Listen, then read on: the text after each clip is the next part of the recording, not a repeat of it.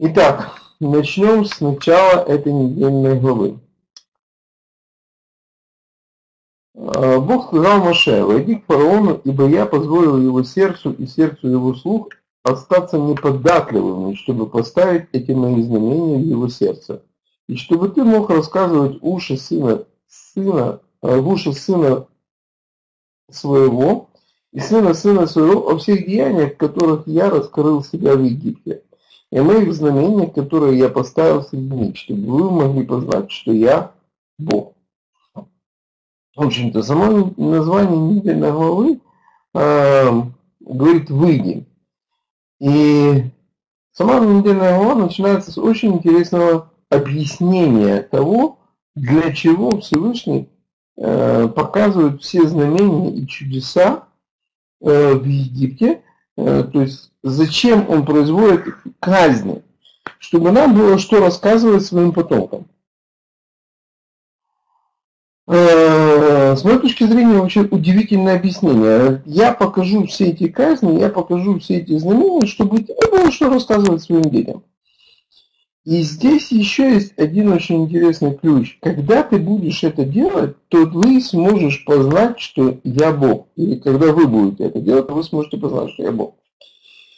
И мы видим э, в истории, что, в общем-то, все чудеса и казни, они продемонстрировали невероятно, с невероятной силой присутствие Божие среди Израиля. Такой демонстрации силы и могущества Бога не было за всю историю, в общем-то, до сегодняшнего дня, и мы ожидаем, что явление Иисуса, оно будет, в общем-то, еще большей силой и могуществом. Но вот с того самого момента не было такой демонстрации силы Творца на земле э, для людей, когда он становился так явно на защиту своего народа. И он это делает для того, чтобы, в общем-то, мы потом, рассказывая, поверили, что он Бог. И почему? Потому что мы видим, что Израиль, выходя из Египта, не один раз умудрялся отворачиваться от Творца. И, в общем-то, человеку свойственно, переживая некоторые события, не до конца осознавать значение этих событий. Но лишь потом, пересказывая эти события, мы по-настоящему сами, если возможно, я буду говорить, а вопросы вы будете э, задавать в конце, Татьяна. Потому что явление Иешуа на земле, я сейчас отвечу, Э, в общем, не было чем-то таким грандиозным, э, оно было больше локальным для тех людей, среди которых он ходил. Когда же мы говорим о Египте, о сверхъестественном присутствии Божьей среди народа и явлении его силы в защиту своего народа. И когда мы видим все эти события, они были ну, невероятны по своей силе, и ну, выведение э, евреев, э, когда они шли э, под облаком, огненный столб позднее, когда море расступалось, это были грандиозные события по своей силе и масштабу. Так вот, и это все делается для того, чтобы мы, вспоминая, рассказывали. Я провожу пасхальное седра знаете, иногда э, становится достаточно тяжело, когда ты проводишь несколько седеров подряд, особенно в один год. Что же рассказать? В общем-то, события хорошо известны. Э, сценарий седера сам хорошо известен, и тебе приходится рассказывать, в общем-то, постоянно одни и те же события. Для меня в свое время это было тяжеловато, пока я не прочитал вот это местописание, и я понял, что оказывается я рассказываю в большей степени для того, чтобы самому понять, что он таки Бог. И когда я стал ну, размышлять в этом направлении, то у меня пропала вот эта вот проблема, э, и пропал этот комплекс, как же я буду рассказывать все время одно и то же. Бог для меня уже какие-то вещи в этих рассказах, как бы, чтобы я мог вполне осознавать, что он Бог. Поэтому в общем-то, у нас не за горами Пейсах, готовьтесь к этому празднику, перечитывайте эти события, готовьте эти пасхальные э, рассказы о исходе, осознавая, что когда вы будете рассказывать, то вы сможете познать, что он таки Бог. Прежде всего, сам рассказчик может познать это в большей мере, чем даже слушающие его люди. Я не буду останавливаться на самих казнях и перейду уже к 12 главе, непосредственно к заповедям исхода. И это то, что меня будет сегодня занимать, и то, о чем я хотел поделиться. И сказал Бог, обращаясь к Моше и Аарону в стране египетской. Так, месяц это для вас начало месяца. Первый он у вас из месяцев года. Ну, первое, что хотелось бы заметить, вы знаете, что у евреев есть несколько новых годов, скажем так, мы отличаемся от всех остальных народов в этом плане. Э, у нас их несколько. И вот очевидно, что здесь Бог учреждает новый год. Э, месяц это для вас начало месяца. Судя по тому, что он говорит о том, что этот месяц станет началом, до этого был, судя по всему, другой месяц началом. И мы знаем о том, что праздник Йом Труа, или как позднее начал называться Рош Хашана, он приходится совсем на другую пору года, и он является началом календарного года, а э, э, месяц Нисан, он является месяцем там начало религиозного года или года царей. Для этого было, как мы понимаем, Месяц – это для вас начало месяца, первым он у вас из месяцев года. Скажите всему обществу Израиля так. В десятый день этого месяца пусть возьмет себе каждый по ягненку на отчий дом, по ягненку на дом. Если семья слишком малочисленна, чтобы съесть одного ягненка, пусть возьмет он вместе с ближайшим соседом по числу душ в соответствии с мерой еды каждого объединитесь, чтобы съесть есть ягненка. Ягненок без телесного порока, самец не достигший года, да будет у вас из овец из, из, из коз берите. И да будет он храним вами до 14 дня этого месяца, и тогда пусть зарежет его все собрание общества израильского во второй половине дня. И пусть возьмут кровь его и нанесут на оба козяка, на притолку дома, который будет его есть. И пусть едят мясо в ту же самую ночь, жаря на огне, а пресники с горькой зеленью пусть едят. Не ешьте из него недожаренного или сваренного в воде, но ешьте прожаренным на огне вместе с головой его и с ногами, и с внутренностями его, и не оставляйте от него до утра. А оставшиеся от него до утра сожгите в огне. Так ешьте его, чресло ваше припоясано, убаше на ногах ваших и посох ваших в руке ваших. И ешьте его поспешно, это жертва, пасхальное Богу. Э, здесь как бы закон проведения Пельцеха. Первые постановления закона были даны, как ни странно, не возле горы Синая, как мы можем читать, они были еще в стране египетской. И дальше по пути мы будем видеть в следующей главе о том, что остальные, ну, часть заповедей была дана еще до прихода к горе. То есть закон давался, в общем-то, постепенно. И читая эту заповедь, в общем-то, нужно понимать, что люди, которые слушали ее, они могли недоумевать. Когда к вам приходит и говорит, послушайте, давайте разделимся на семьи, устроим большое барбекю, и большой пикник, и будем есть жареное мясо, в общем-то, тут идея сама по себе, мне кажется, приятной и легко может быть воспринята. Но когда нам говорят о том, что Послушайте, э, надо взять не просто ягненка, который вам понравится, а ягненок определенный, да, э, без телесного порока, самец не достигших года и так далее.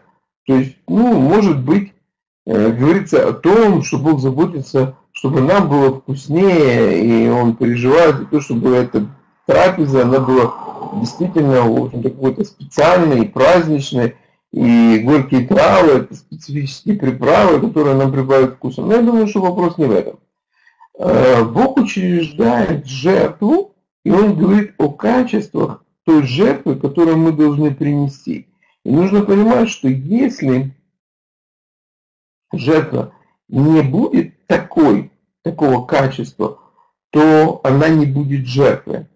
Это удивительная часть, которую нужно понимать и которую люди не всегда понимают, что жертва, она есть.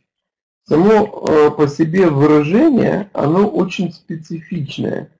Мы можем прочитать чуть позже э, о том, что когда Всевышний в книге Левит дает заповеди о жертвах, он говорит очень интересные слова. «И возвал Господь к Моисею и сказал ему, из скини собрания, говоря, «Объяви сынам Израиля и скажи, когда кто из вас хочет принести жертву Господу, то если из скота принесите жертву вашу, из скота крупного и мелкого. Если жертва его есть всесожжение крупного скота, то пусть принесет ее мужского пола без порока, пусть приведет ее к дверям скини собрания, чтобы обрести ему благоволение перед Богом и возложит руку свою на голову жертву всесожжения. Итак, если жертва его есть, то она должна быть вот таковой.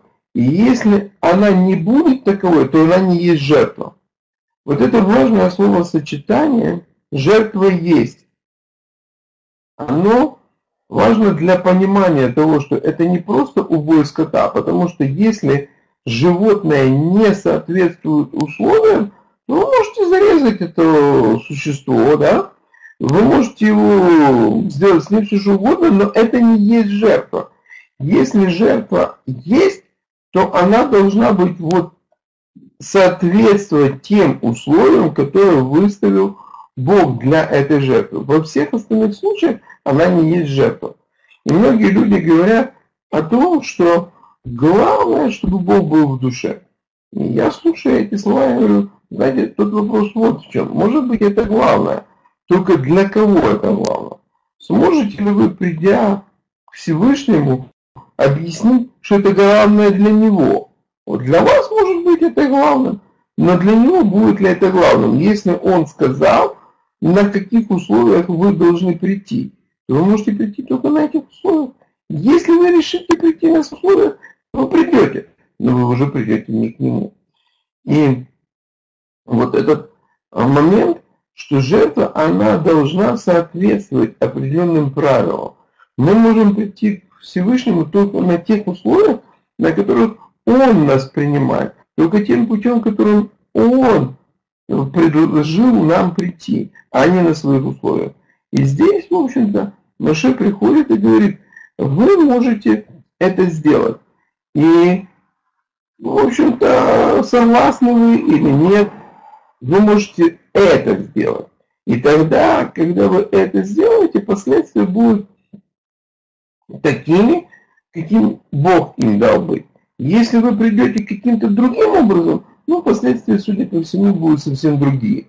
И мы знаем о том, что, в общем-то, а, потом произошло.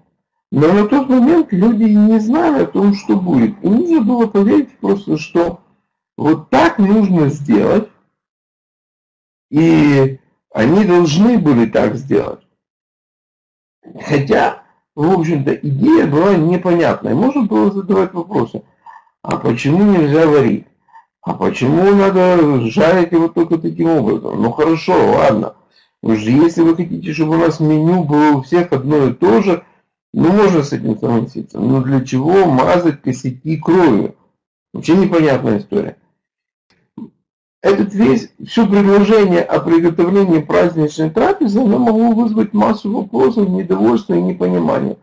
И вы знаете, Моисей или Моше, он не смог бы ответить на все эти вопросы, все эти почему, зачем, а как это связано с тем, что он пойдет мимо, а почему именно так, а почему косяки, а не стены масса вопросов. Знаете, люди иногда могут придумать такие вопросы по тексту Писания, что я иногда удивляюсь, как до такого вопроса можно было додуматься.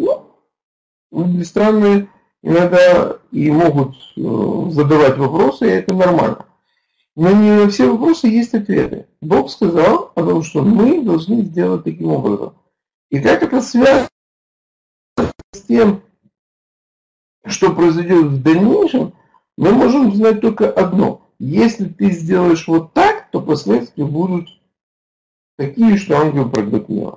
Если ты сделаешь иначе, ну, он зайдет к тебе в дом. Но этот ангел будет ангел-губитель.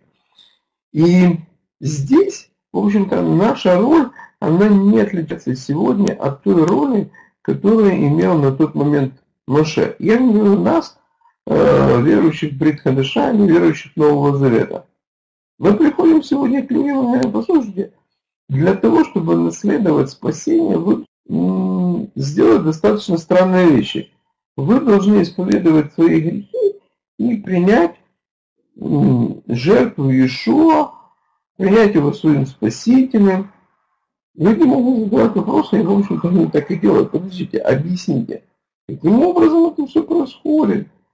А как мое исповедание влияет на мои грехи в прошлом? Ведь э, то, что я говорю или повторяю за вами, оно не отменяет всего, что я сделал. И каким образом это все связано, как это все работает. И мы можем вдаваться в объяснения, в которых Моисей, кстати говоря, не вдавался, ну, судя по тексту. Он сказал, что надо сделать. Но вот э, что интересно, если человек не поступит так, как Господь повелел ему, или так, как мы говорим, а мы говорим то, что повелел нам Господь, мы выполняем великое поручение, то результат ничем не отличаться от результата, который был тогда. Смерть придет в дом этого человека, или смерть придет в жизнь этого человека. То есть он не перейдет смерти в жизнь.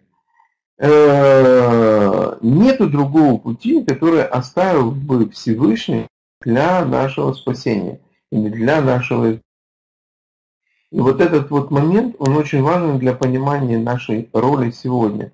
Мы приходим как священники к этому миру. Э, не совсем корректный перевод 1 Петра во второй главе «Вы царственство», потому что если мы посмотрим, то это параллельное место, 15 глава, исход. Вы народ священников, народ святой, взятый Богом в удел. Э, священник – это тот человек, который отличает чистого от нечистого, святое от несвятое, праздничного от будничного. Священник – это тот человек, который учит пути Божьему остальных людей. И в этом плане мы, вне зависимости от того, родились мы вроде Аарона или не родились, а, родились мы мальчиками или девочками, а раньше священником мог быть только тот, кто родился вроде Аароне, вроде Аарона мальчиком. И если вы родились не в э, роде Аарона, не в колене Леви и вроде Аарона, вы могли чувствовать огромное призвание, вы могли очень хотеть, но не могли приступать к жертвеннику. И на сегодняшний день он всех верующих, Брит Хадаша, соделал священниками Нового Завета. Все мы призваны возвещать путь Божий. И в этом плане мы несем ответственность за то, священнодействуем мы или нет. И нам поручено священнодействовать, нам поручено указывать путь всем остальным к Богу. Мы соль и свет для земли. И в этом плане мы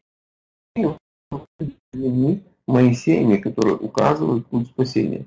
И если человек не послушает, то произойдет то же самое, что произошло тогда, когда люди не восприняли, э, ну в частности египтяне, мы об остальных не можем судить, не восприняли эту новость, э, это повеление, не участвовали в пасхальном седере, то ну, последствия для них наступили в этот же ночь, и на утро они узнали о том, что смерть вошла в их дома. В общем-то, здесь все достаточно ясно, как мне кажется. Э, с первой заповедью.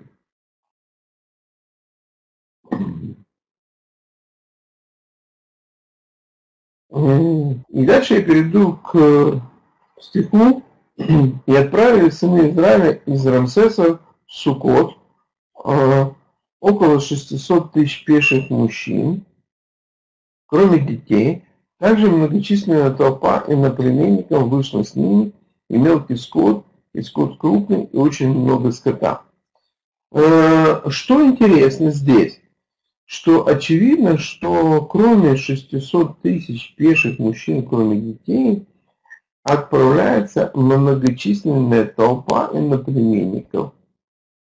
То есть кроме непосредственно а, израильтян, евреев, э, сынов Израиля, выходят также многочисленная толпа иноплеменников, которые поверили Моисею, которые увидели, что действительно Господь есть Бог, Бог евреев, и они пожелали присоединиться к народу Божьему и выйти вместе с ним.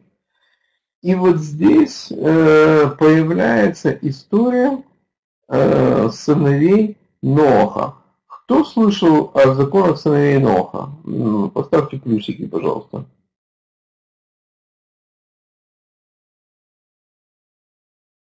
Да. Угу. Хорошо. А кто знает, что история сыновей Ноха, она относится к этому месту Писания? Законы сыновей Ноха, она относится именно вот к истории исхода из Египта.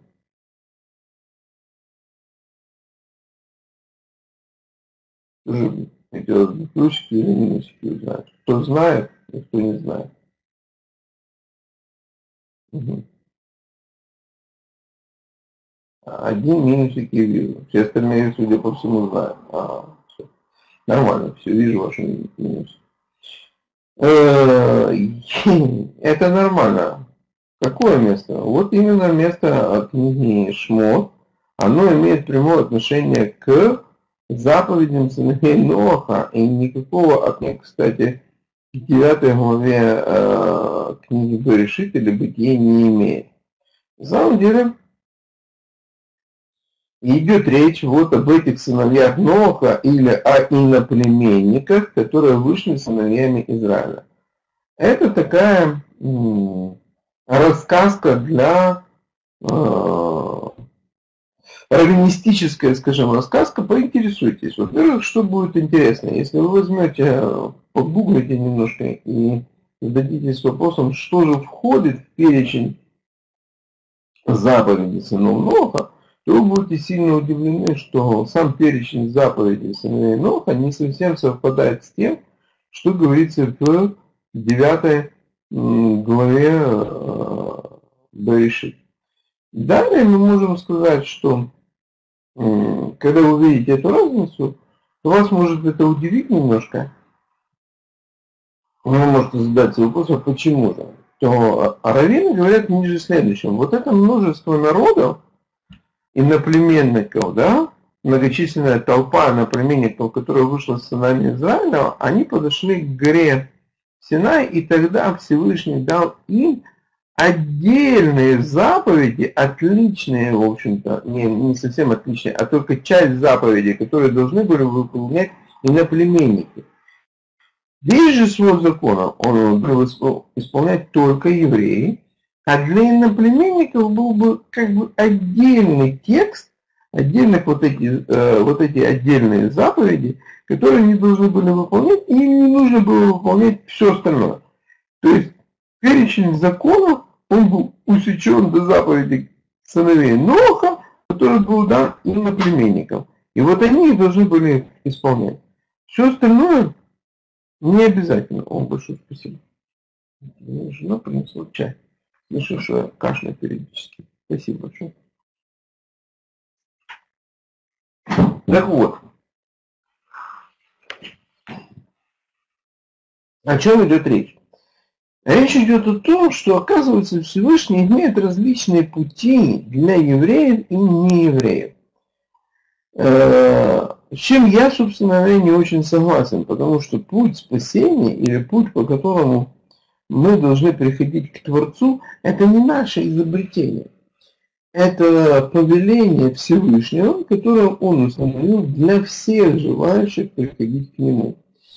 Были различия между природными жителями или евреями и неевреями в Синайском Завете. Действительно, такие различия были.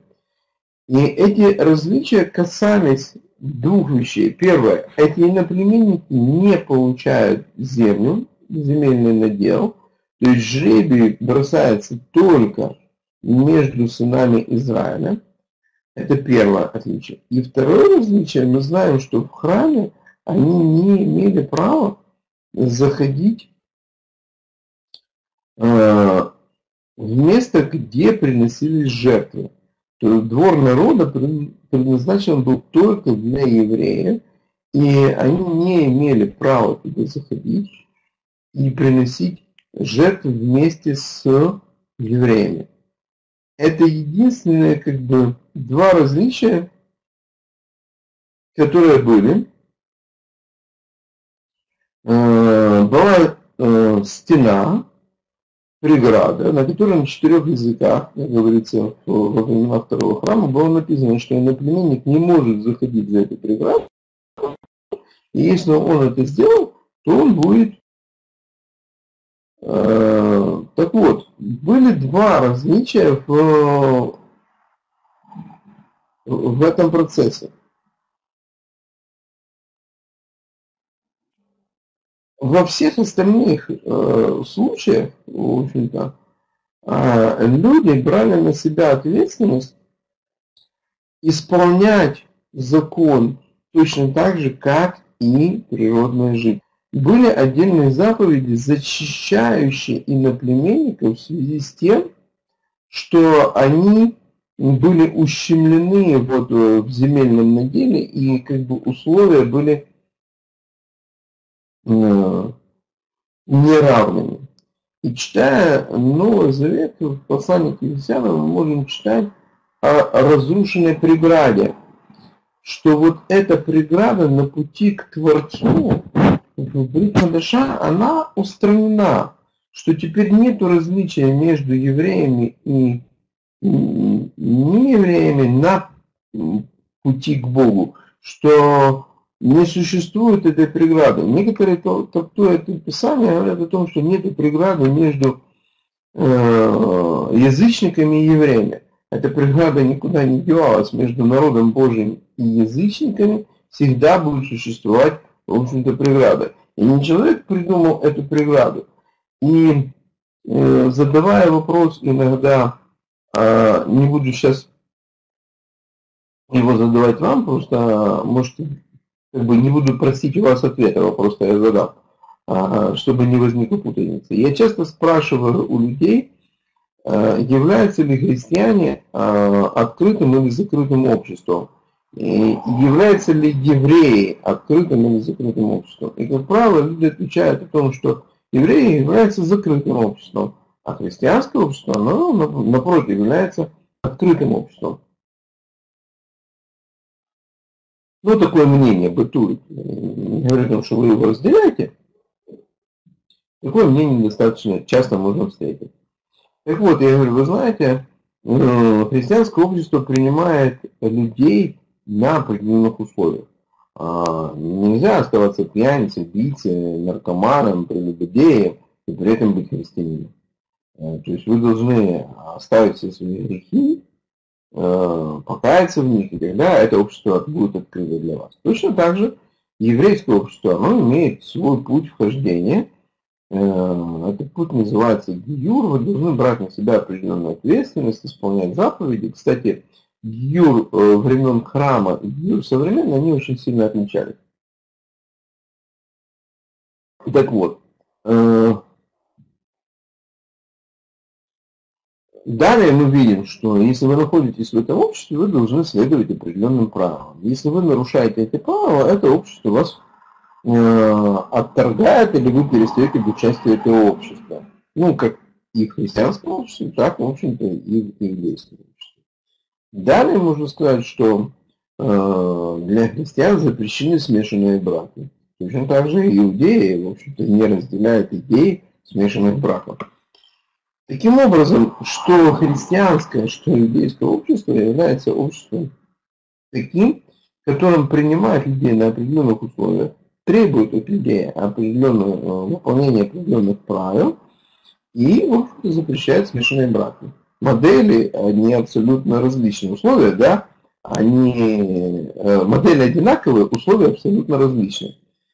Поэтому и христианское общество, и иудейское общество – это общество закрытое, в которое можно войти на определенных условиях. То есть существует преграды для людей, э, которые должны или хотят войти в это общество. Преграда э, существует в том, что люди могут войти на определенных условиях. Во всем остальном это общество как бы отделено от внешнего мира, которое приходит во внешний мир, которое проповедует свои идеи, которое призывает стать частью этого общества, но стать частью мы можем только на определенных условиях. Итак, это различие было упразднено. Еще одно различие осталось до сегодняшнего дня. Это различие в праве на землю. Иногда люди говорят о том, что мы по вере потомки Авраама не имеют права на наследие Авраама. А наследие Авраама, прежде всего, нужно понимать, это земля Израиля. И когда мы будем читать чуть-чуть позже, э, извините, это уже в следующем году, потому что мы уже читали Бытие 15 главу, э, недельную главу Берешит 15, э, то мы будем знать о том, что завет с Авраамом заключался прежде всего в начале о земле. Далее мы уже видим следующий завет, завет обрезания, который был дарован э, Аврааму и его потомкам. Но первый завет, который Всевышний заключал с ним, был заветом о земле. И поэтому претендовать на землю э, Израиля я бы не рекомендовал, во всяком случае, на сегодняшний момент всем э, верующим Брит Хадыша, по одной простой причине, потому что она завещана была только потомкам Авраама, Ицхака и Якова, и больше никому. И вот это вот различие, оно будет устранено, как говорит пророк Иезекииль в свое время. И это Иезекииль, 47 глава, с 21 стиха, я рекомендую всем прочитать. «И разделите себе землю сию на уделы коленом Израилевым». То есть будет, судя по всему, в будущем опять распределение земли Израиля между коленами и разделить ее по жребию в наследие себе и иноземцам, живущим у вас, которые родили у вас детей, и они среди сынов Израиля должны считаться наравне с природными жителями, и они с вами войдут в долю среди колен Израиля. Это обетование о упразднении последнего различия для тех, иноплеменников, которые, которые будут жить среди Израиля, на земле Израиля и родят детей на этой земле. Вот они войдут в наследие в землю Израиля в свое время, в тысячелетнем царстве, я думаю, что это место относится к нему. И вот это последнее различие между природными евреями, потомками Авраама, Исхака, Иакова и всеми остальными – кто последовал за Богом Авраама, Исхак, э, Исхака и Якова, оно будет упразднено как в пути прихода, как в пути спасения, так же и, в общем-то, как это ни странно, и о земле будет идти речь. Итак, о множестве иноплеменных народов. Э, я хотел бы сказать о том, что нет различия между природными евреями и всеми остальными в плане пути спасения. Нету отдельной тропинки для э, сынов Ноха, то есть для всех остальных. Нету э, отдельного пути для евреев и для всех остальных. Знаете, э, сейчас могут э, звучать голоса о том, что вот для всех остальных это Новый Завет. А евреев оставьте в покое, у них свой путь к Богу, они могут приходить путем Синая, путем того завета. Но, на мой взгляд, завет понятие несколько шире, чем закон. И завет включает в себя, а, как я считаю, четыре составляющих. Это народ, без которого завет не может существовать, земля, собственно говоря, а, которая была дарована этому народу, земля обетованная, а, закон, безусловно, Маше, и жертвенник. Ведь без жертвенника нельзя исполнить достаточно большую часть ритуального закона. И жертвенник для этого необходим. И если мы не исполняем одну заповедь, нужно понимать, что мы не исполняем весь закон. Так вот, э, тот завет был уничтожен, судя по тому, что нам говорит э, послание к евреям. Э, оно нам сообщает, что скоро, когда было написано послание к евреям, кстати, храм еще стоял, но послание к евреям говорит о том, что близко к уничтожению. Тот завет близок к уничтожению. И с уничтожением храма и жертвенника тот завет был уничтожен. Тот путь, по которому раньше евреи могли приходить, э, он был уничтожен. И теперь остался только единый путь, э, как сказал Ишуа, я есть путь истинной жизни, а это название дверей, кстати, в храме, что, который ведет в святое святых. Вот когда евреи шли в э, храм, когда они приближались туда, они проходили ворота, которые назывались путь истинной жизни. И когда Ишуа говорил, что он этот путь, он есть путь истинной жизни. То есть никто не может прийти другим путем, ни для кого, ни для сыновей Ноха, ни для евреев не существует другого имени. Ишуа сказал, что нету другого имени под небесами, которым надлежит вам спастись. То есть нету двух различных путей. Хотя раввины убеждают о том, что ну, как бы для евреев существует вот этот путь, а для всех остальных сыновей Ноха, в общем-то, существует э, отдельный путь, он намного проще, намного легче, и можно прийти им. Так вот, я не думаю, что вот для всех остальных людей о, существовал этот путь. И судя по тексту Писания, иноплеменники, которые пришли они стали теми, кто взял на себя обязательство исполнять закон Моше точно так же, как и евреи. Они стали под защиту закона, только в том случае, если они брали ответственность исполнять этот закон. И когда идет речь об, то идет речь о герах, или в греческом варианте прозелитах. Это не просто те люди, которые пришли и ушли. Э, пришельцы – это те люди, которые вышли вместе с евреями, пришли к горе Синай и взяли на себя ответственность исполнять закон данный Моше. Или позднее пришельцы – это те, которые приходили в Израиль и брали на себя ответственность исполнения закона. И когда они брали на себя ответственность исполнять этот закон, закон Моше – кто из, э, имел специальные заповеди о защите э, пришельцев. Э, были специальные законы, которые защищали их права, потому что права были не такие, как у природных жителей, они не имели земельного надела, поэтому были заповеди для обеспечения этих людей, которые были все практически связаны с трудом, кроме одной заповеди, это заповедь о статье. Э, заповедь э, подбирать э, упавшие колоски, забирать снопы, забытые на поле, заповедь о, том, что нельзя дожинать до края поля, заповедь о том, что не стоит отбирать маслину до конца, отбирать виноград и так далее. То есть вот эти вот заповеди, которые давали возможность э, паразелиту или геру прийти на это поле и собрать то, что Бог повелел оставить для него. И эти заповеди обеспечения неимущих вот, пришельцев, они были связаны с трудом. Э, Всевышний, с одной стороны, заботится, с другой стороны, никогда не унижал неимущего. То есть он давал ему трудиться. Заповеди не связанная с трудом, это заповедь Третьей Десятины, которая оставлялась в доме, э, и неимущий мог прийти как бы э, в дом к вам, и э, вы обязаны были его накормить, потому что вот эта вот третья десятина, она оставлялась раз в три года в вашем доме, для того, чтобы неимущий мог прийти и кушать с вами.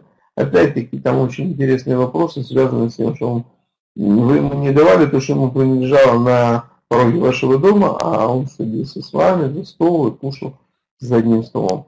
То есть, с одной стороны, Бог никогда не поощрял праздности, безделия, лени или стяжательства, с другой стороны, он никогда не позволял унижать вот этих вот людей, которые вышли вместе со всем остальным Израилем, э, взяли на себя ответственность исполнять закон Маше, и, в общем-то, до сегодняшнего дня эта забота об этих людях, она оставалась в законе Моисея, и я думаю, что этот принцип, он остается и для нас. Заботы о тех, кто нуждается. При этом мы не имеем права их унижать, и должны помнить, э, что Бог о них заботится. Ну, в общем-то, это то, что я хотел как бы рассказать сегодня об этой недельной главе. Первая мысль, она касалась того, что мы все являемся священниками для этого мира и несем ответственность за то, чтобы проповедовать путь спасения для всех народов. И вторая о том, что нет другого пути отдельного для сыновей Ноха и для евреев. Э, один путь, этот путь для нас оставлен Ишуа Мессия, и по этому пути любой приходящий, вне зависимости от того, евреем или из язычников, он последует спасению. Теперь, если у вас есть какие-то вопросы по тому, что я говорил, я с удовольствием отвечу на них, если они есть. Если нет, то будем считать, что наше общение на сегодняшний день подходит плавно к концу. Вопросы есть? Да. Ага. Так. Как пришельцы могли исполнять закон Моисея, если не имели доступа к жертвам и исповеданию по всей видимости? Ну, к исповеданию по всей видимости. Значит, смотрите, как э, пришельцы могли исполнять э, закон? Э, достаточно просто. Нужно для себя понимать, что э, исполнение закона Моисея э, лишь частью э, вам нужно было присутствовать э, э, непосредственно возле жертвенника. Как это должны были исполнять закон? Ну, во-первых, жертвеннику нужно было приходить лишь четыре раза в году, праздника признаков, праздник седмиц. И, да, и на Йом-Кипур. Э, следующий момент. Э, жертву могли принести, привести, но принести ввести в э, двор народа мог еврей. Поэтому вы могли исполнять закон, вы не могли заходить в двор народа. Понятно, да? Виктор, я ответил на ваш вопрос. Поставьте плюсик, если... Отлично. Следующее. Э, на каком основании ты взял, что законы сынов Ноя были даны именно там, а не раньше? Ну, задает вопрос Шимон. Насколько мне помнится, э, Шимон, я давал тебе ссылку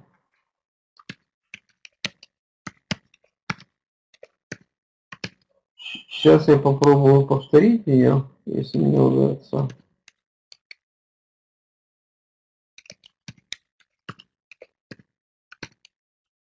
Э,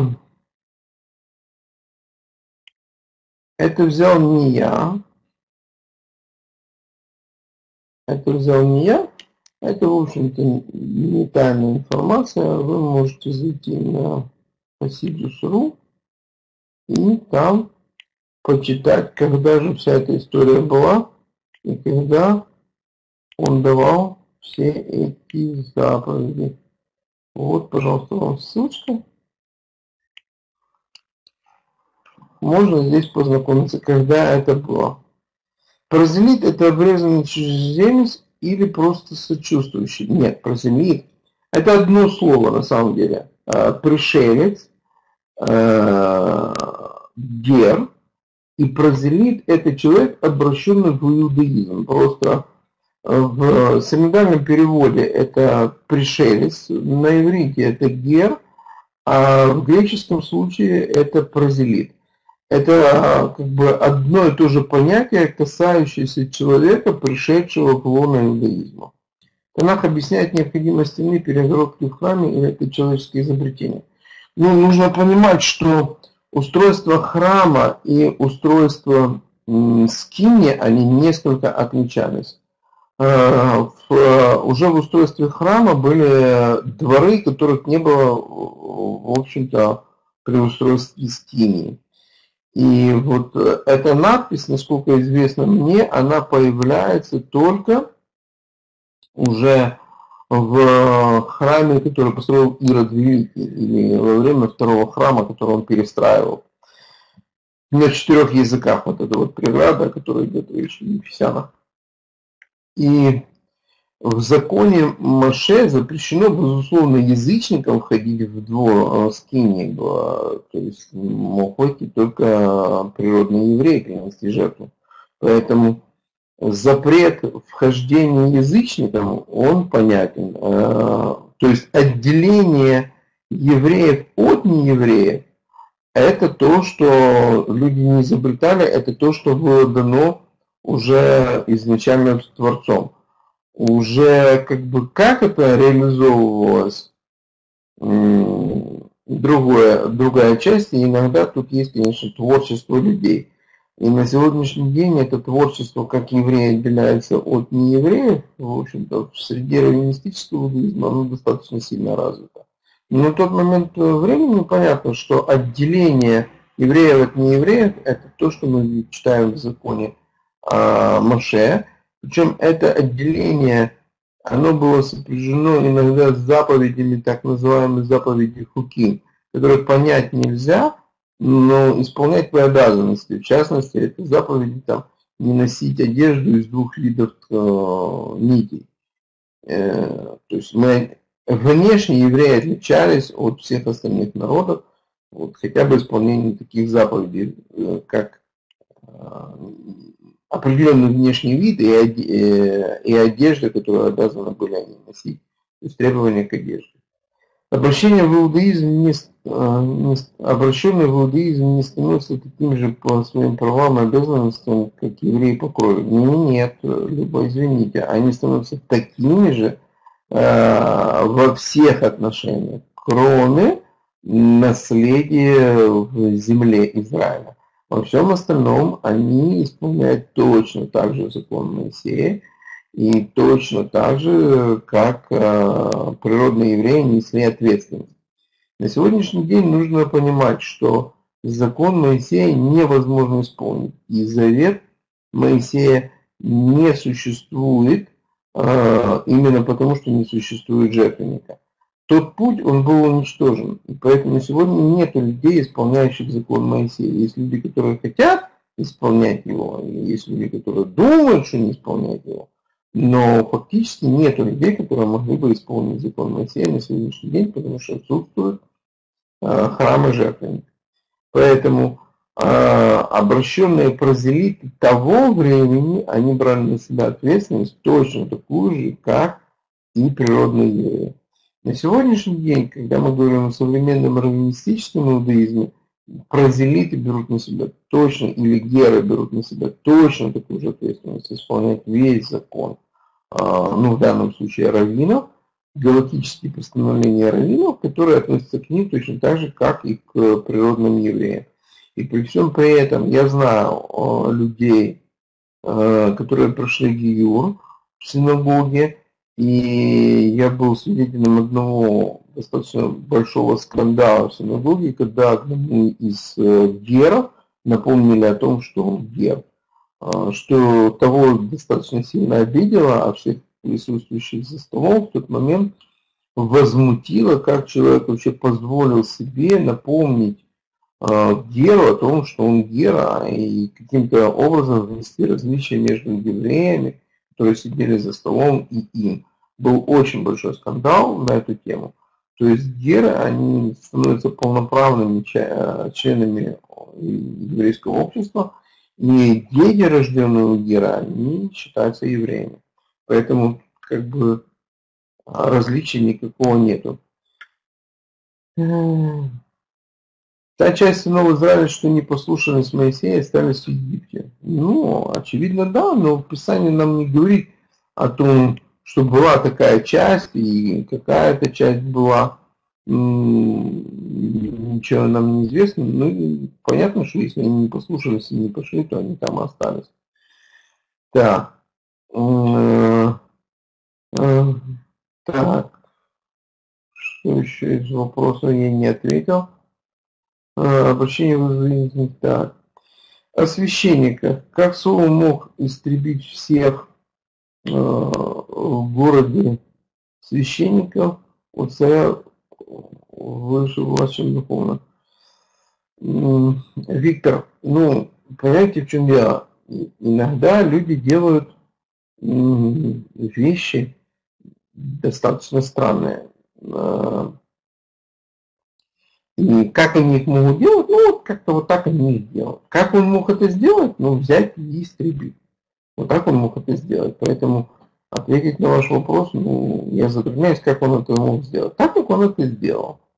И у царя власть выше власти духовная, ну, нужно понимать, что царь, э, в общем-то, э, власть тоже духовная.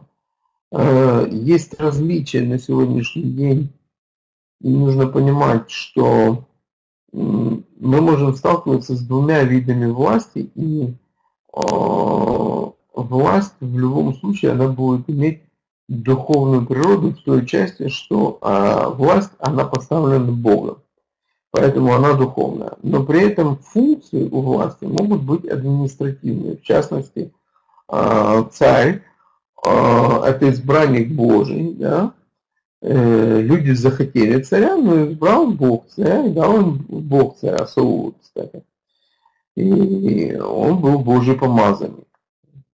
Несмотря на то, что он был административной властью, то природа этой власти все равно изначально была духовной, потому что Бог указал на этого человека. Точно так же, как и Давид, он был избранником Божьим, а, но имел административную власть в Израиле. Э, есть разница между духовной властью и административной, несмотря на то, что и та, и та власть, она поставляется Богом. Э, духовная власть, она направлена на созидание личности человека, а административная власть, она направлена на то, чтобы был порядок в обществе. В этом есть различие. И нельзя сказать, что одна власть она лучше, чем другая или больше, чем другая. Нужно понимать, что разница а, существует вот какая. Если административная власть имеет механизмы принуждения, то духовная власть, она действует настолько, насколько вы открыты для этой власти. И она является для вас благословением. Если вы закрыты, ну да, эта власть на вас не распространяется извините, она не может действовать в вашей жизни, не будет являться благословением, если вы не открыты к ней. Но у этой власти нет механизмов принуждения, в отличие от административной власти. Надеюсь, что я ответил на этот вопрос. Э, тогда почему социальные законы для геров, тогда почему социальные законы для геров, вышедшие, тогда почему специальные законы для геров, вышедших из Египта? А, Почему специальные законы? Потому что они не имели земельного надела. Они как бы были ущемлены в материальных моментах, и поэтому существовали законы. Но эти законы существовали не только для э, геров. Этот закон касался всех слабо обеспеченных слоев населения, которые просто попадали геры. Он касался пришельцев, вдов и сирот. То есть он не касался отдельно геров и больше, э, то есть природных жителей он не касался. Нет, он касался геров той части, какой они попадали в слабо обеспеченные слои населения, такие же, как сироты и вдовы. Так. Что тогда значит может войти в общество Израиля? Не глушайся, брат не так. Вот и был дети, которые родились в третьем поколении, могут войти в общество Господне. Э, может войти в общество Израиля Гер, может войти в общество Израиля, и он становится, становится точно таким же, э, точно такой же части общества Израиля, как все остальные. Это, это и значит, чтобы их принимали. В чем тут проблема, я не понял самого вопроса. Наталья. Буквально значит, что он может войти в общество Израиля, то есть стать частью Израиля. А почему Рут, как малитянка, могла войти в общество? Э, к вопросу о герах или прозелитах. Э, самая ранняя форма гюра, которую мы можем э, встретиться как бы как форма, да, она была связана с исповеданием, как раз это касалось Рут. Твой Бог будет моим Богом, и твой народ будет моим народом. Все, гюр закончится. А, то есть больше никаких требований как бы не было. Читая устную Тору, законы Гиюра, касаемые времен второго храма, мы можем увидеть, что Постановление Первого Иерусалимского собора не сильно отличалось от э, Гиюра времен Второго храма. О чем идет речь? Э, Талмуд говорит нам о том, что скажи ему некоторые тяжелые заповеди, некоторые легкие, и ответственность за их неисполнение. И если человек согласен, немедленно обрежь его и не умножай речей. То есть сам, сам Гюр был достаточно простым. Можно было человеку сказать некоторое постановление закона, и если он согласен был брать на себя ответственность исполнять закон, этого было достаточно для того, чтобы обрезать человека, и он становился евреем. И когда же заживет э, вот этот надрез на теле человека, то ему преподавали тфилу или водное погружение. Когда мы читаем постановление Первого Иерусалимского собора, нам сообщаются некоторые заповеди, и говорится о том, что этого достаточно, а потом можно объяснить все остальное, потому что закон Моисея читается Синагоге каждую субботу. То есть это форма гиюра, когда человеку сообщали несколько заповедей, обрезывали его, потом преподавали ему водное погружение – и потом объясняли всю оставшуюся часть закона. Вот такая форма Гиюра была. Когда мы смотрим постановление Первого Иерусалимского собора, то мы видим, что была опущена одна часть, которая была связана с бритнёй. Во всем остальном как бы форма была похожа очень на форму Гиюра того времени. Поэтому э, для евреев не было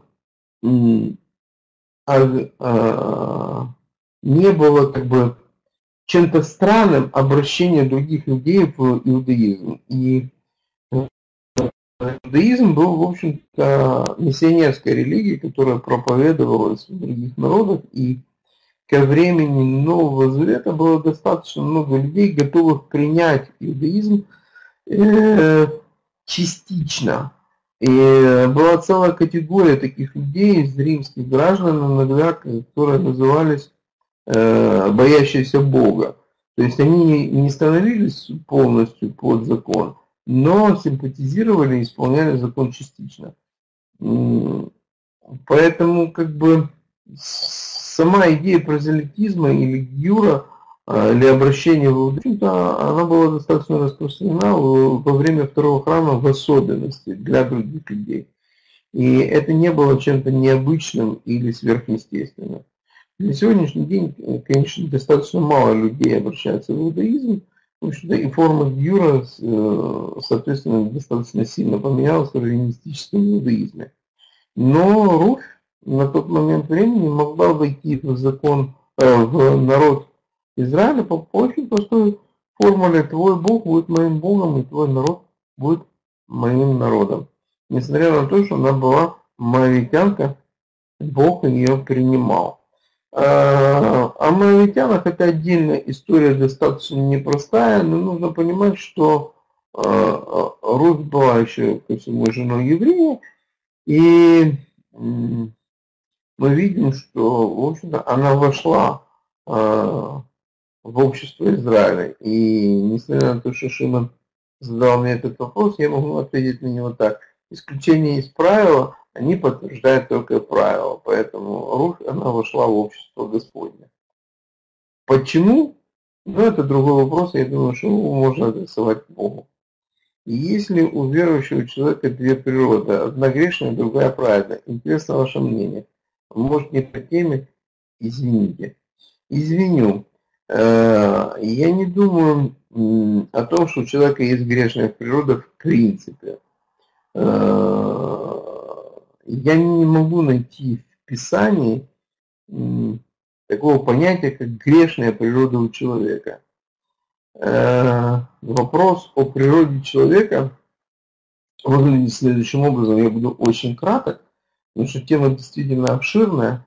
Скажем так, Адам был сотворен с удивительной природой. Удивительная природа была вот какая. Он был сотворен тем, кто не знает смерти, но при этом не был вечным. О чем я говорю? В его природе не было смерти до того момента, как не вошел, как он не совершил грех.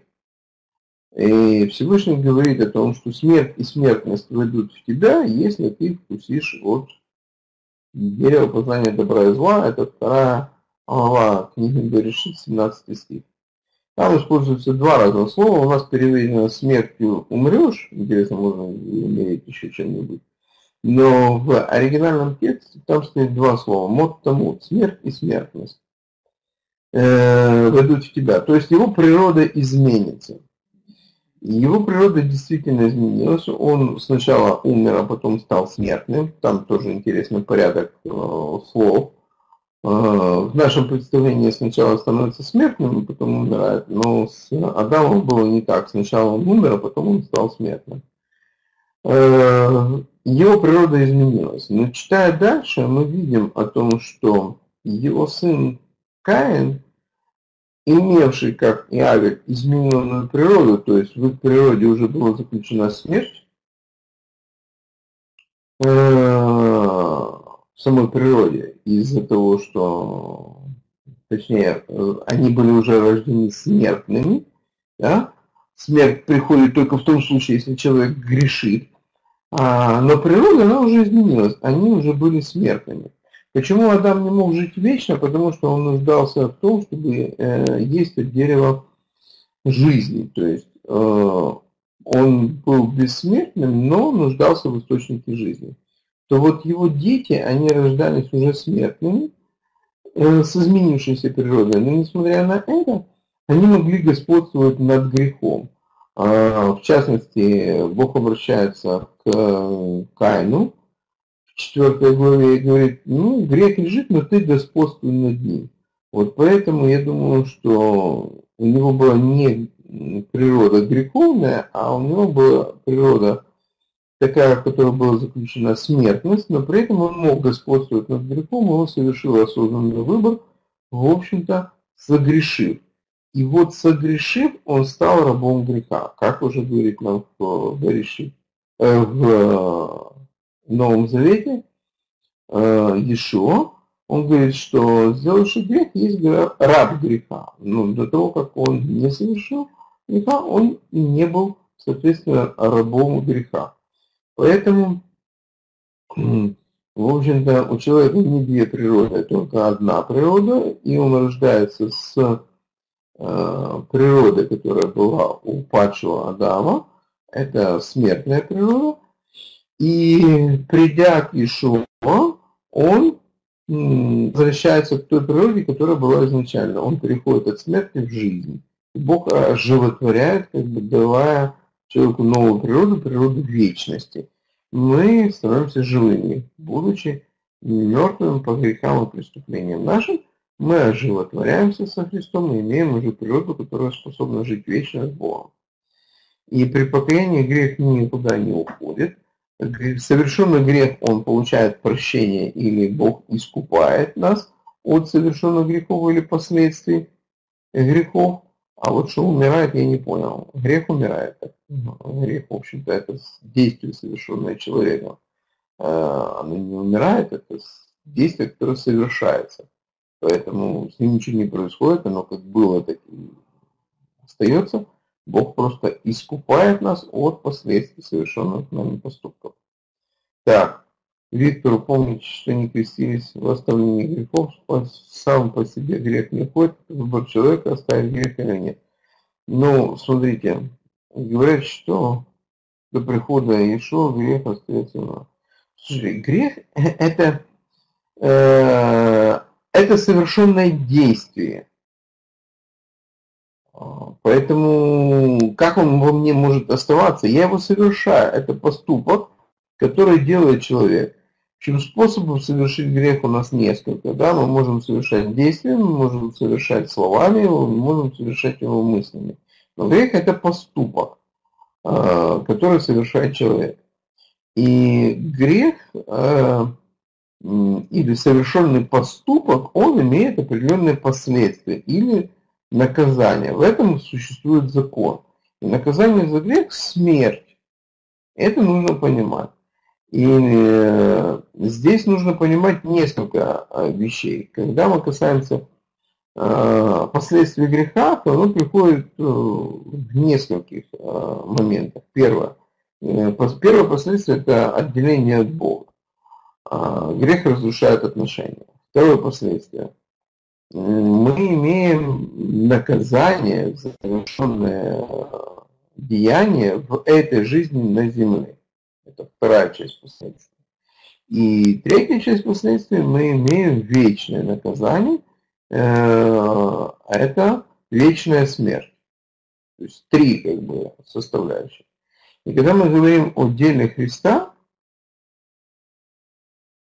э, когда мы говорим о деле Христа, э, то мы говорим о том, что оно предназначено для того, чтобы восстановить нас во всех трех областях.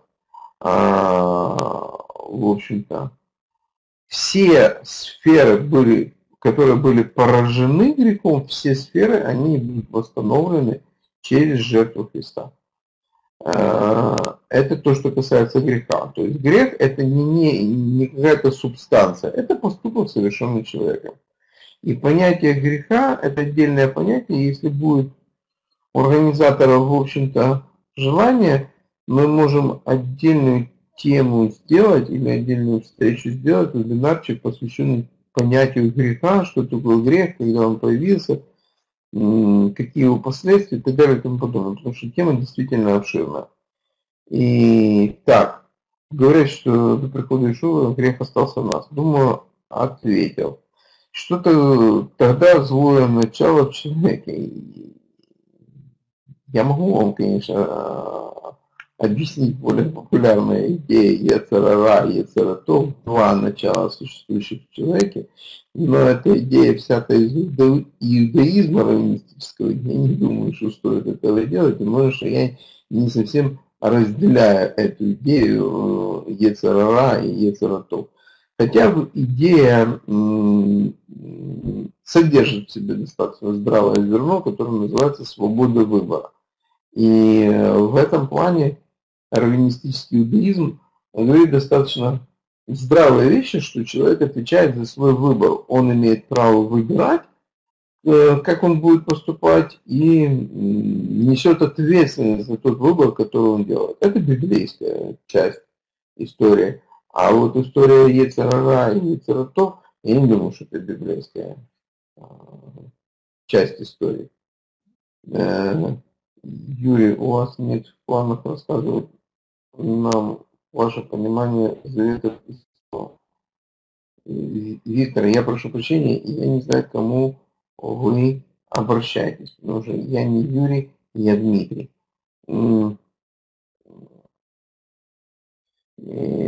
Я могу э, рассказать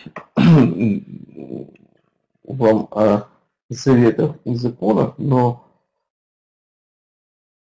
на самом деле тут все больше зависит от а, организаторов вебинаров, а, потому что я рассказываю ровно столько, сколько они меня попросили сделать, поэтому тут вам надо обращаться к Шиману в большей степени, потому что он а, выбирает темы и приглашает меня тогда, когда он считает это нужным сделать. Э, но я был в миру грешил, как будто бы вели меня. И не понимал, что делать, пока не пришел Ишо.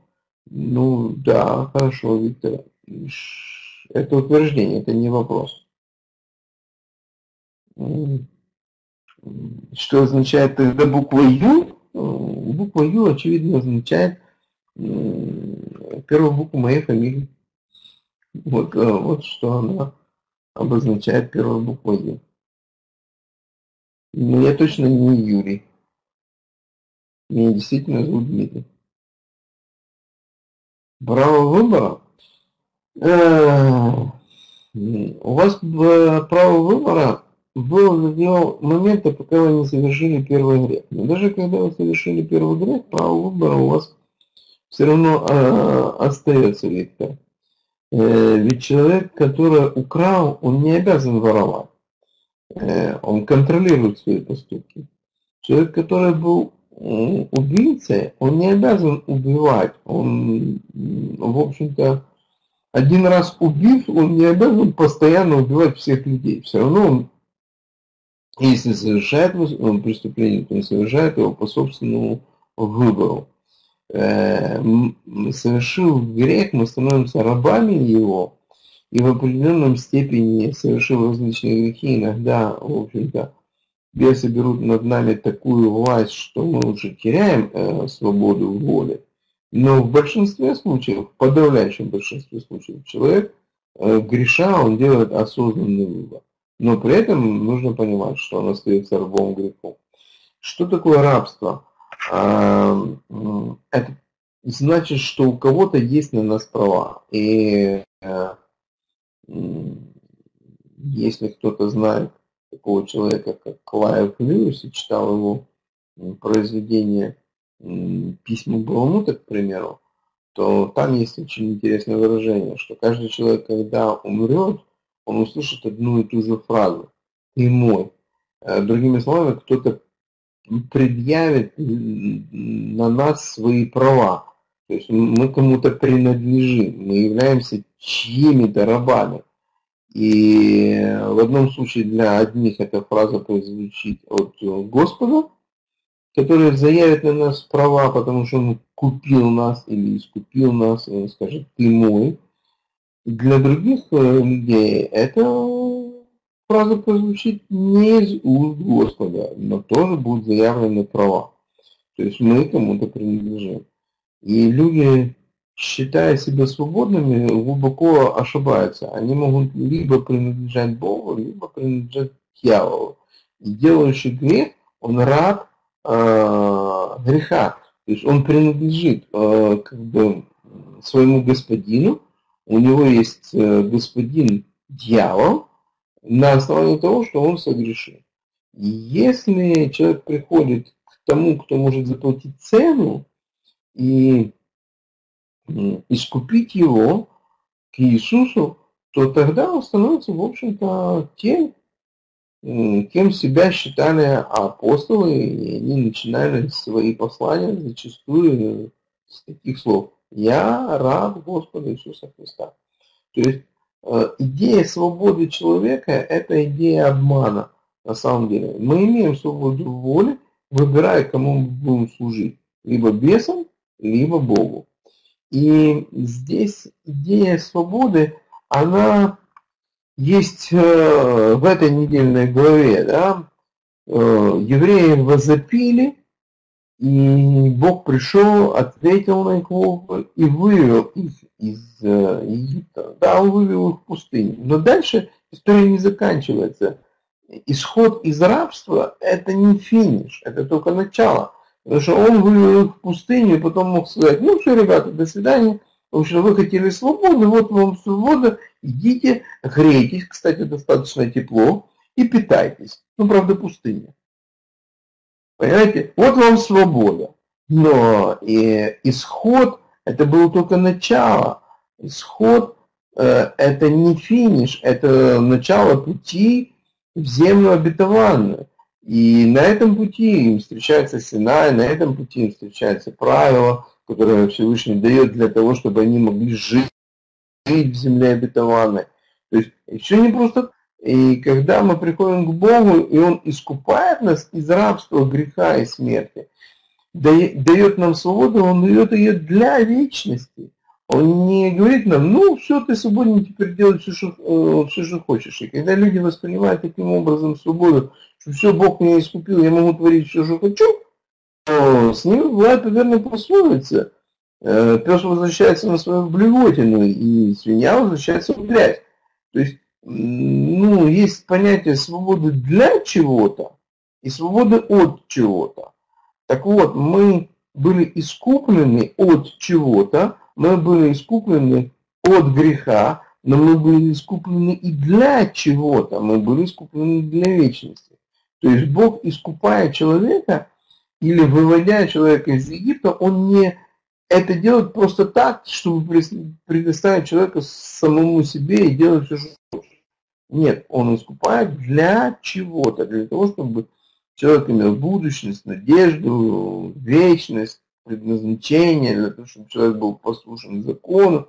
Все, это все, ну, как бы идеи свободы для чего-то, а не того, что он нас искупил, а теперь мы живем предоставлены сами себе. Это неправильно. Э, понятно, да? Так, право выбора. Если я слеп, какое право выбора у меня есть? В смысле? Я не понял вопроса, простите, Виктор.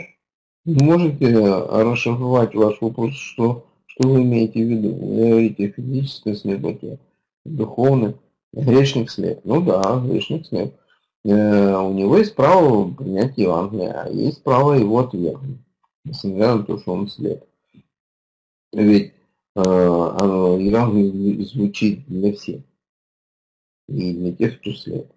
И на сегодняшний день мы видим грешников, э, находящихся в тяжелейших условиях, наркоманов, алкоголиков, к которым люди приходят, безусловно, они слепые, они не понимают проблемы, но им проповедуется Евангелие. Некоторые понимают, а некоторые нет. У них есть право выбора. Мы приходим к слепым людям, которые ну, достаточно респектабельно, хорошо себя чувствуют, хорошо живут, достаточно хорошо себя ведут, но тем не менее не являются грешниками. Мы проповедуем Евангелие, и одни принимают, другие нет. Есть право выбора. Ну, Виктор, скажите, пожалуйста, у меня просто вопрос. Вы приняли Евангелие? Можно плюсик или минус? Вы приняли? Сами вы приняли Евангелие или нет? Отлично. Но я вам должен сказать, что вы были слепые, были грешником до этого. Но тем не менее, несмотря на все это, что вы были слепой грешник, могли принять э, Евангелие. То есть у вас было право выбора, вы его реализовали, слава Всевышнему, вы реализовали его правильно. Чем вопрос? Ну, все, теперь прозрел. Хорошо. Э, есть еще какие-то вопросы? Ну, опять, э, мы касаемся темы греха. И темы греха, касаясь, нужно понимать, что инспирация или тот, кто инспирирует или производит на желание покаяния, это Дух Святой. И человек бы сам по себе не мог э, прозреть, если бы Дух Святой не стучался в его сердце. То есть ну, ну, достаточно сложная э, тема. Как, с одной стороны, она очень простая, но когда мы начинаем вдаваться в детали, она будет достаточно глубокая. Не сложная, скажу так, а более правильно, может быть, глубокая будет для понимания природы человека, для понимания того, что Дух Святой делает в человеке, побуждая его к покаянию. И нужно отслеживать тему греха, начиная еще от э, Адама, Э, что Бог стучался в жизнь многих людей, которые отвернулись от Него. И сама идея обращения к Богу, а, она не в душе человека, она извне. Это Бог обращает человека. Бог говорит, я не желаю смерти грешника. И глядя на Израиль, мы видим, читая там пророка Исаия, во что еще бить вас, продолжающие свое упорство. То есть Бог наказывает, но наказывают не для того, чтобы уничтожить, а для того, чтобы вернуть человека к себе.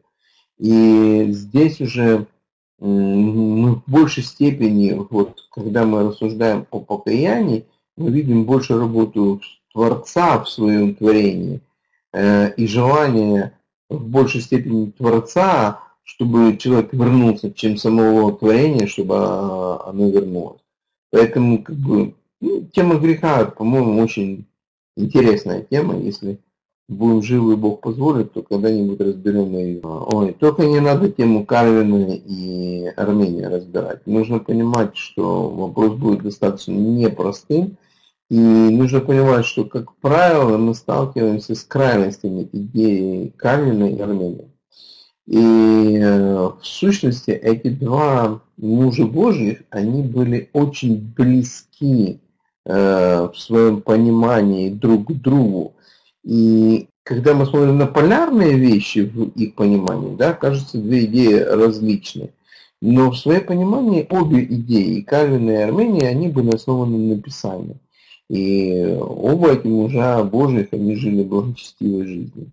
Я не разделяю личные идеи, спасенные однажды, спасенные навсегда, а, но нужно разбираться в идее предопределения как такового, потому что идея предопределения – библейская идея, открытая нам, в общем-то, в Танахе и в Брикхадыша в более понятном, доступном виде. И идея предопределения – это не идея, э, забирающая свободу воли у человека. Все-таки она не нарушает свободу воли человека, потому что она предопределение не открыто зачастую человеку, и поэтому предопределение и не влияет на его свободу воли. Но в целом нужно понимать, что мы не должны помещать Э, Всевышнего во время. У него уже все было, как бы для него все настоящее. И поэтому как бы и вариантности, или двух, или трех, или четырех вариантов развития событий нет, потому что а, у него уже все настоящее. Он и в начале, и в конце как бы творение одновременно. Поэтому для него а, нет двух вариантов Э, развития событий, как э, есть для нас. Мы помещены во времени, поэтому мы делаем выбор. Но ему наш выбор уже хорошо известен. Ну, непростая, опять-таки, история с предопределением, но могу сказать, что свобода выбора в этом случае не нарушается. А, все. Ирина, постараюсь говорить внятнее, на будущее не так быстро, может быть, даже. Виктор, кальвинисты последовательные Ешо точно так же, как и армянисты. Поэтому приблизительно все последовательности Ешо делятся 50 лет. Часть из них кальвинисты, часть из них армянисты. То есть они разделяют идею одни, что спасение потерять невозможно, другие разделяют идею, что спасение потерять возможно.